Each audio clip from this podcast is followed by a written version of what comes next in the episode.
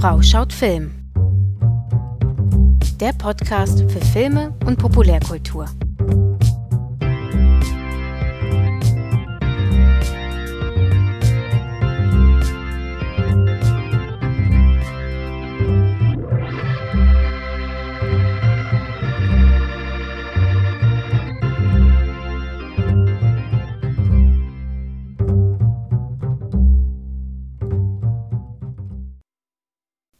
Ja, hallo und willkommen zurück hier bei Frau schaut Film.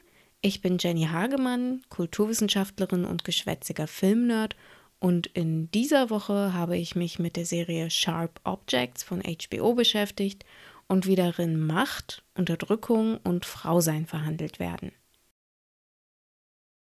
Ja, kurz ein paar Eckdaten zur Serie.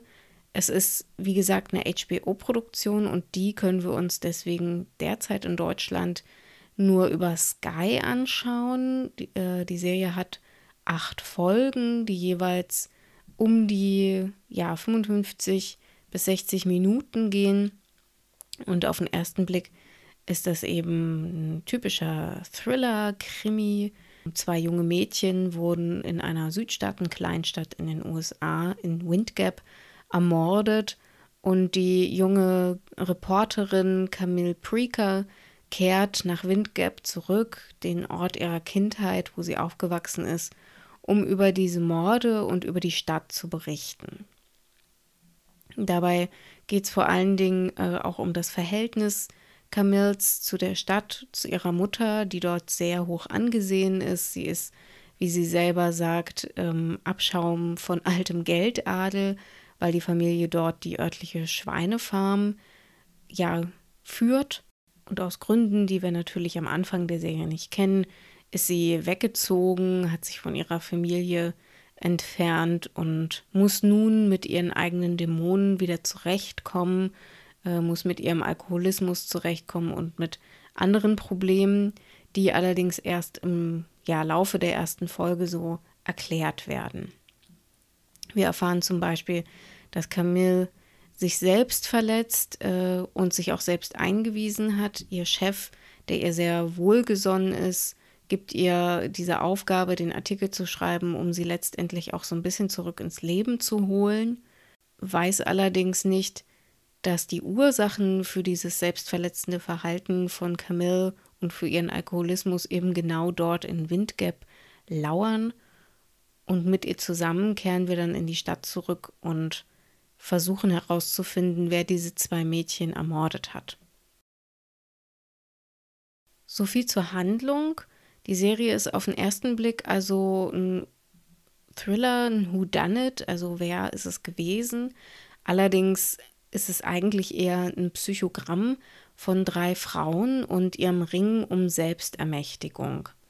Das Problem mit Windgap ist nämlich, dass es ein soziales Umfeld generiert, in dem Frauen nur dann Erfüllung finden, wenn sie Mütter werden, wenn sie die Rolle von sorgenden Müttern annehmen. Sexualität und Selbstliebe sind dagegen tabu. Das Symbol dafür in der Serie ist eine Hütte, die Camille im Wald entdeckt. Und in dieser Hütte sind pornografische Bilder an der Wand angeklebt. Wir erfahren nicht, wem die Hütte gehört oder wer die dort angebracht hat. Sie ist vielmehr so eine Art dunkler Ort in uns selbst, in dem wir unser Begehren verstecken. Und auch Camille denkt, wenn sie sich selbst befriedigt, an diese Hütte. Man sieht sie aber jetzt nicht äh, ihre Sexualität irgendwie nach außen tragen, sondern sie ist ein sehr zurückgezogener Mensch, ein sehr zurückgenommener Mensch. Und dieses ganze Südstaaten-Setting, das wir als Southern Gothic äh, als Genre auch kennen, das ermöglicht es eben, ein ganz besonders rückschrittliches Frauenbild zu zeichnen und durchaus auch so intersektionale Aspekte da berücksichtigen zu können. Damit ergreift Sharp Objects auch eine Chance, die True Detective, die erste Staffel, damals verpasst hatte. Auch das war ja ein Southern Gothic Thriller, in dem es ja nicht so ganz vordergründig darum ging, jetzt äh, diesen Killer zu fassen.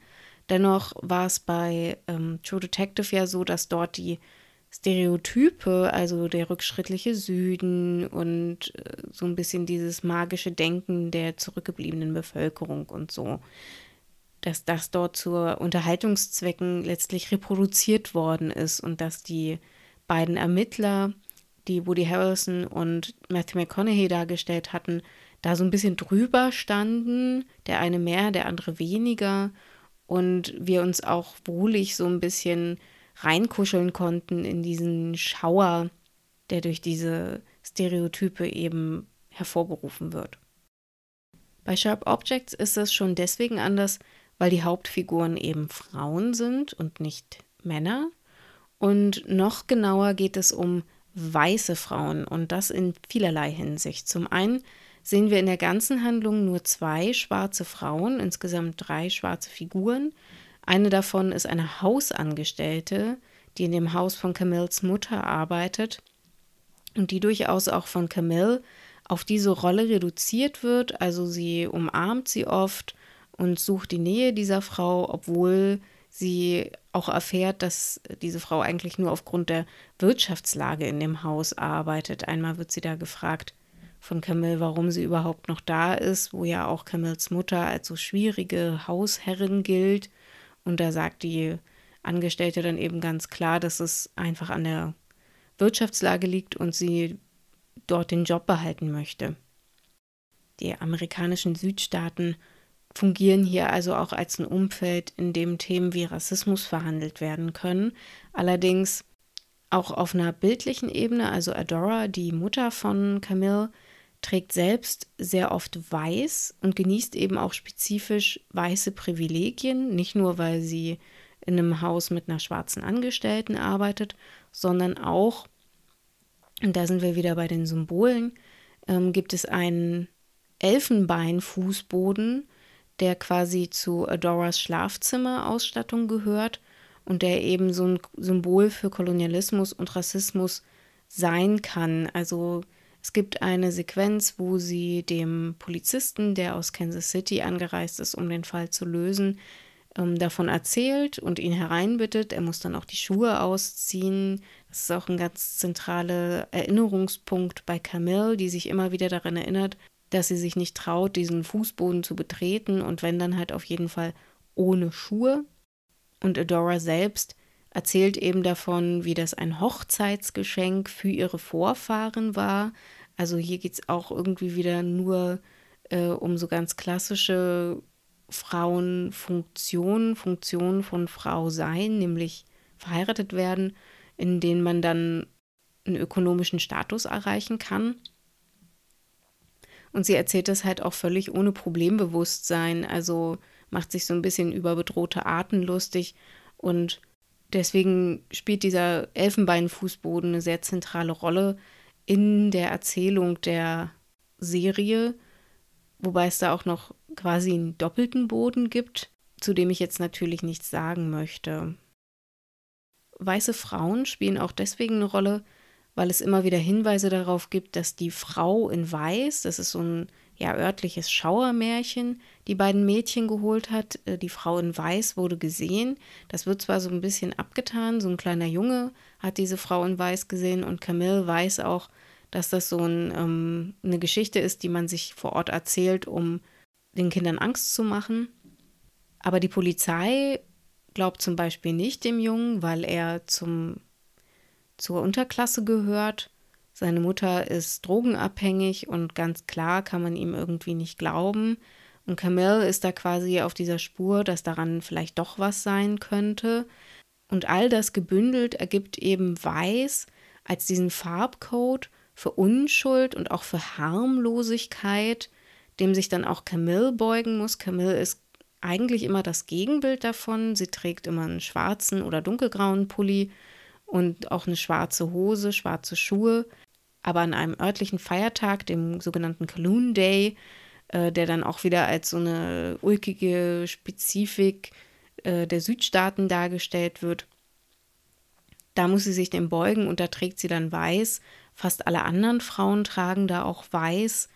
Und so ist es dann so, dass die weißen Frauen in Windgap, die meistens weiß tragen, harmlos sind im ich sage jetzt mal englischsprachigen Begriff, they do no harm.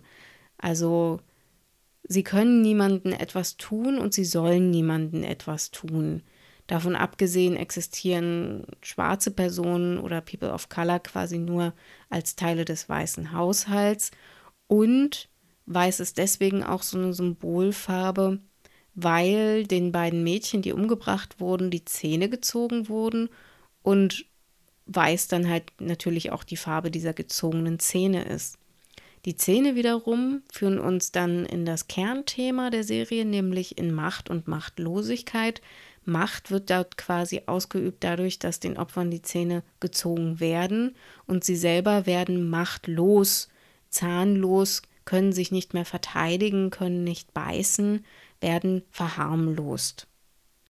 Dieses auf vielerlei Arten weiß kodierte Frauenbild führt dazu, dass alle Wut und Aggressionen, alle negativen Gefühle einer Frau nach innen gerichtet sein müssen. Sie dürfen nicht nach außen funktionieren. Sie sind entweder innerhalb des eigenen Hauses, was wir bei Camilles Mutter Adora feststellen, oder sie richten sich gegen sich selbst. Das ist bei Camille der Fall. Der Verdacht bei diesem Mordfall fällt daher ausschließlich auf Männer. Das wird auch nochmal dadurch bestätigt, dass wir diesen äh, Polizisten, Richard heißt die Figur, sehen, wie er einen Schweinekopf äh, benutzt, um herauszufinden, wie viel Kraft man aufbringen muss, um einem Menschen tatsächlich die Zähne zu ziehen. Er zieht dann diesen Schweinekopf die Zähne und weil das so anstrengend für ihn ist, geht er ganz klar davon aus, dass nur ein Mann das gewesen sein kann. Diese Schweinezucht, die Schweinefarm vor Ort, entspricht natürlich auch der Lebensvorstellung der Menschen dort. Sie werden aufgezogen, um Nachwuchs zu generieren, um den aufzuziehen und dann selbst zu sterben. Adoras Verhalten ist davon eine ganz klare Perversion. Adora ist eine Frau, die in ihrer Mutterrolle so sehr aufgeht, dass sie jede Grenze überschreitet, jeden und alles kontrolliert und jeden und alles klein hält. Ich möchte da nicht zu sehr ins Detail gehen, um nicht zu viel von der Handlung vorwegzunehmen, aber es ist ganz deutlich, dass die jüngere Schwester von Camille, die noch im Haus lebt, Emma, das ist die dritte Frauenfigur, um die es heute gehen soll, in dem Haus quasi gefangen gehalten wird. Sie wird so puppenartig angezogen. Sie ist quasi gar kein richtiger und vor allen Dingen kein vollständiger Mensch, sondern sie ist nur das Bild, das ihre Mutter in ihr sehen will. Sie spielt das dann auch absichtlich und macht da dann mit. Camille dagegen hat sich schon als Kind und als Jugendliche gegen die Übergriffe ihrer Mutter gewehrt und die Strafe dafür ist das, was man in der Psychologie Deprivation nennt. Also Deprivation bedeutet den Entzug von grundlegenden Bedürfnissen. Das kann eine Form von Folter sein, dass wir jemanden sozial isolieren oder von Reizen isolieren. In familiären Verhältnissen ist es aber ganz oft der Entzug von so grundlegender Liebe. Immer wieder erklärt äh, Adora ihrer Tochter, warum sie sie nicht geliebt hat, warum sie sie nicht lieben kann. Es wird auch nahegelegt, dass der Vater von Camille ein anderer ist als der ihrer beiden jüngeren Schwestern, wobei auch nur noch eine dieser beiden Schwestern am Leben ist.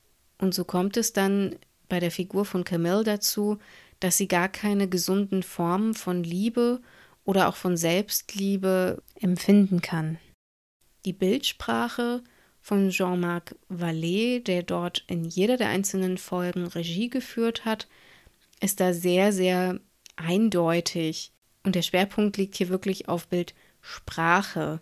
Denn in jeder Folge sehen wir mal mehr im Vordergrund oder mal mehr im Hintergrund immer wieder Wörter, die ja eigentlich nicht wirklich da sind, sondern eher diese subjektive Wahrnehmung von Camille widerspiegeln und die immer wieder eingestreut werden, um uns bestimmte Botschaften über die Figuren, die sie über sich selbst denken, aufzuzeigen.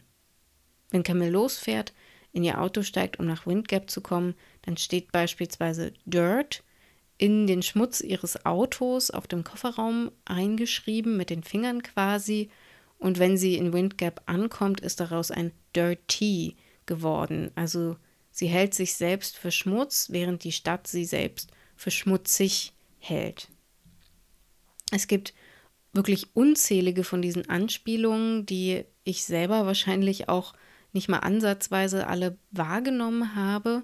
Und es setzt sich dann bei Camille fort, dadurch, dass sie eben nur Machtlosigkeit gegenüber ihrer Mutter wahrgenommen hat und nur Abneigung gegen sich selbst kennt, verinnerlicht sie die ganz tief und entwickelt selbstverletzendes Verhalten und damit verbundenen Alkoholismus. Die Serie wird dann hier auch etwas zu plakativ, die Bildsprache, dieser Fokus auf Wörter, denn die Narben auf Camilles Körper ergeben jeweils einzelne Wörter. Das ist der Buchvorlage geschuldet. Das ist ein Buch von Gillian Flynn, die wir ja auch von Gone Girl kennen oder zum Beispiel Dark Places. Die sind alle verfilmt worden.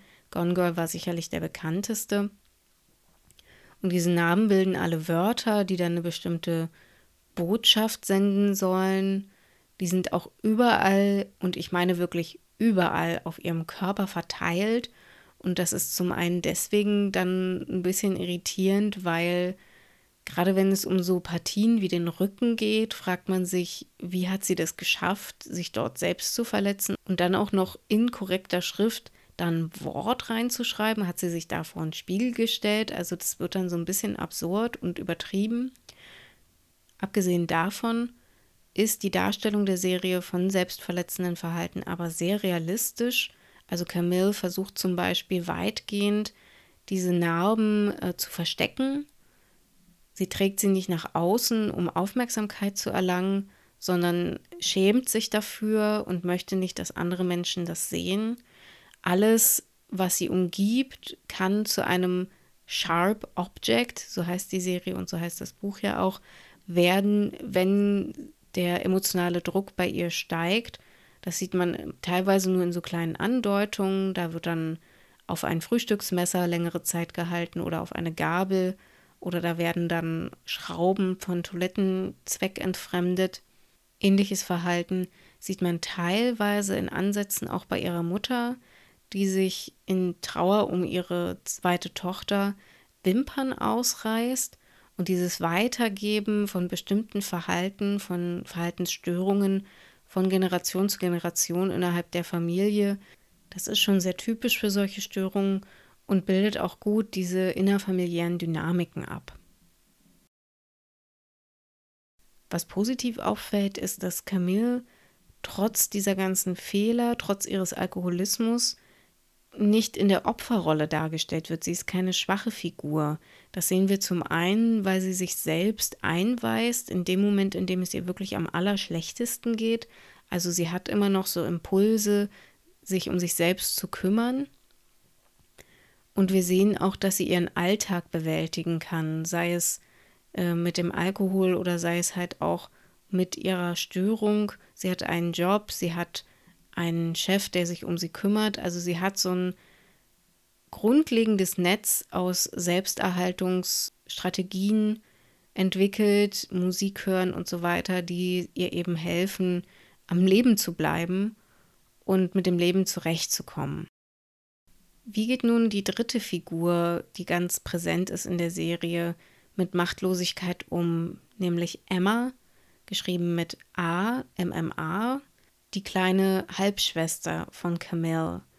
Auf die Anstrengungen ihrer Mutter, sie klein zu halten, sie auch gewissermaßen zu entmenschlichen, reagiert sie eben mit Lügen. Lügen sind der Weg aus der Machtlosigkeit für Emma, das Vorspielen und letztlich auch das Dissoziieren. Also Emmas zwei Gesichter, die wir kennenlernen, wirken oft wie völlig unterschiedliche Personen. Ähm, wir haben zum einen diese unterwürfige und kindliche Emma im Hause und wenn sie aber draußen mit ihren Freundinnen unterwegs ist, dann ist sie auf den ersten Blick ein völlig normales Teenager-Mädchen, das gerne Rollschuh fährt, sich abends auch mal ein Bier reinzieht und sich für Jungs interessiert. Auf den zweiten Blick merkt man aber schnell, dass sie auch sehr kontrollierend selbst sein kann, dass sie quasi diese Suche nach Macht auf ihr eigenes Umfeld überträgt und versucht, ihre Freundinnen zu beherrschen und zu kontrollieren. dass sie dabei teilweise sogar etwas brutal wirken kann. Und diese beiden Gesichter passen letztendlich nur deswegen zusammen, weil eben beide Aufmerksamkeit und Kontrolle suchen. Am erfolgreichsten, in Anführungszeichen, ist sicherlich die Figur von Adora, die ihren Mann Alan und auch die ganze Stadt beherrscht. Also das erkennt man daran, dass der Sheriff zu ihr kommt und ihren Rat sucht, dass sie diejenige ist, die dieses Kaloon Day Fest ausrichtet, dass sie diejenige ist, die die Schweinefarm besitzt, dass sie diejenige mit dem größten Haus ist. Alan, der zweite Mann von äh, Dora, ist eine total interessante Figur, von der wir eigentlich sehr wenig erfahren. Der ist sehr in sich selbst zurückgezogen, der hört eigentlich nur Musik die ganze Serie über und er kennt seine Frau sehr, sehr gut. Also der kennt sie genauso gut wie die Zuschauerin sie eigentlich erst kennt, wenn sie die Serie zu Ende geschaut hat und trotzdem ist er bei ihr und ist gefangen in diesen Dynamiken von Co-Abhängigkeit, die man an dieser Figur von Ellen eben sehr gut zeigen und nachvollziehen kann. Hier kann man vielleicht auch noch mal darauf hinweisen, dass die Serie von Martin Noxon mitproduziert wird, teilweise auch von der Hauptdarstellerin Amy Adams. Und Martin Noxon ist ja schon seit längerem wirklich auch so eine treibende Kraft in frauenbezogenen Fernsehen. Sie hat zum Beispiel auch Dietland äh, produziert und so im Zusammenspiel mit Gillian Flynn, die nicht nur das Buch dazu geschrieben hat oder die Buchvorlage geschrieben hat, sondern auch die Drehbücher teilweise mitgestaltet hat und Jean-Marc Vallée als Regisseur, die schaffen es, drei wirklich außergewöhnlich komplexe weibliche Charaktere in dieser Serie zu erzählen. Allerdings, und das ist so ein bisschen der Nachteil von diesem äh, Ansatz, den die verfolgen, ist, dass er wirklich sehr auf der individuellen Ebene bleibt und nur selten werden die Strukturen, in denen die Frauen leben, an sich kritisiert.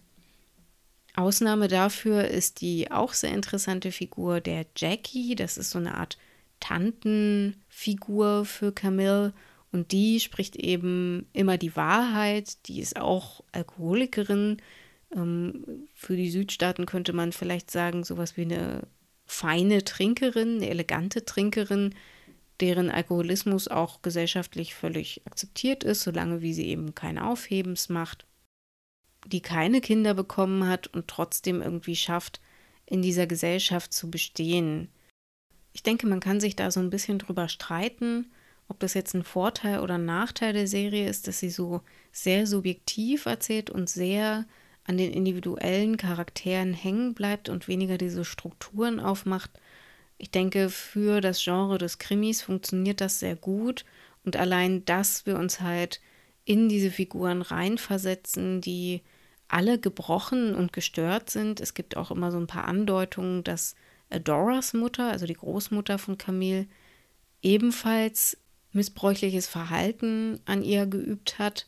Das allein ist ja auch schon eine Seltenheit, vor allen Dingen eben im Krimi-Genre. Aber das haben wir natürlich auch Gillian Flynn zu verdanken, die ja auch schon mit Gone Girl einen super komplexen weiblichen Charakter geschaffen hatte, der nicht einfach gut oder böse ist und der gerade ab der zweiten Hälfte des Buches und auch des Films uns immer mehr in seinen Bann zieht. Ich möchte abschließend dann doch nochmal auch zur Bildsprache von Valet zurückkommen, denn der greift zwar die Idee von Flynn auf, ne, mit dieser ähm, Haut, die quasi eine Geschichte erzählt, durch die Narben, durch die Wörter und vor allen Dingen auch durch diese vielen kleinen versteckten Hinweise und es macht auch Spaß, die zu suchen. Wir müssen uns aber ganz oft dadurch mit Andeutungen zufrieden geben. Es gibt zum Beispiel Andeutungen, dass Camille ähm, durch das Footballteam als Jugendliche missbraucht worden ist im Wald. Und das wird aber nie so ganz ausgesprochen, es wird auch nicht gezeigt. Und das steigert natürlich die Subjektivität der Erzählung, ist aber teilweise auch frustrierend. Also was ist denn jetzt mit der mittleren Tochter, mit Camilles jüngerer Schwester Marion wirklich passiert? was ist mit Camille in diesem Wald passiert. Das fordert die Zuschauenden heraus, sehr genau hinzuschauen, obwohl das Erzähltempo durchaus gemächlich ist. Es ist also nicht wie bei True Detective, wo wir dramaturgisch zu den wichtigen Hinweisen wirklich hingeführt werden und mit der Zeit herausfiltern können, was jetzt wichtige und was nicht wichtige Hinweise sind. Bei Sharp Objects ist es eben anders. Da führt uns die Dramaturgie erst in der letzten Folge zum Täter. Und bis dahin geht es eigentlich auch mehr um diese Dynamiken in der Stadt und zwischen den Figuren. Und das ist teilweise auch wirklich innovativ und interessant. Die Serie beginnt zum Beispiel damit, dass die jüngere Version von Camille, dargestellt von der inzwischen ja auch wirklich etablierten und sehr guten Sophia Lillis, die kennen wir aus S und aus Gretel und Hänsel. Und sie fährt eben zusammen mit ihrer jüngeren Schwester Marion auf Rollschuhen wieder zurück zum Haus. Nachdem sie diese Freiheit genossen haben, schleichen sie sich an ihren Eltern und vor allen Dingen an der Mutter vorbei. Und die beiden schleichen sich hoch in ihre Räume und landen dann aber in dem Raum, in der Wohnung, in der Camille inzwischen als Erwachsene lebt. Also diese Überlagerung von Erinnerung, von Gedanke und von Außenwelt bestimmen quasi den ganzen Erzählstil. Abschließend bleibt also zu sagen, dass Sharp Objects wirklich eine interessante und qualitativ extrem hochwertige Serie ist, die nach acht Folgen auch abgeschlossen ist. Es ist ja teilweise ganz angenehm im heutigen Serienwirrwarr. Wir haben großartige Darsteller, vor allen Dingen Darstellerinnen. Also Patricia Clarkson, die die Mutter von Camille spielt, hätte eigentlich eine Oscar-Nominierung meiner Meinung nach verdient. Genauso wie Amy Adams, die eben die Hauptfigur Camille darstellt. Und auch die jüngeren Darstellerinnen Sophia Lillis und Eliza Scanlon, die die Emma spielt. Aber auch Henry Czerny, den wir sonst auch immer eher so aus Nebenrollen kennen. Der hatte zum Beispiel bei, der hatte bei den Tudors damals eine wichtige Nebenrolle gespielt und der schafft es wirklich, seiner Figur so eine widersprüchliche Tiefe zu verleihen, in diesen wenigen Sequenzen, in denen wir ihn wirklich sehen, diese Harmlosigkeit und diese schöne Fassade, die er selber mitgestaltet, wie die immer wieder bröckelt vor seinen Augen. Also das ist schon einfach auch eine Freude, sich das anzuschauen.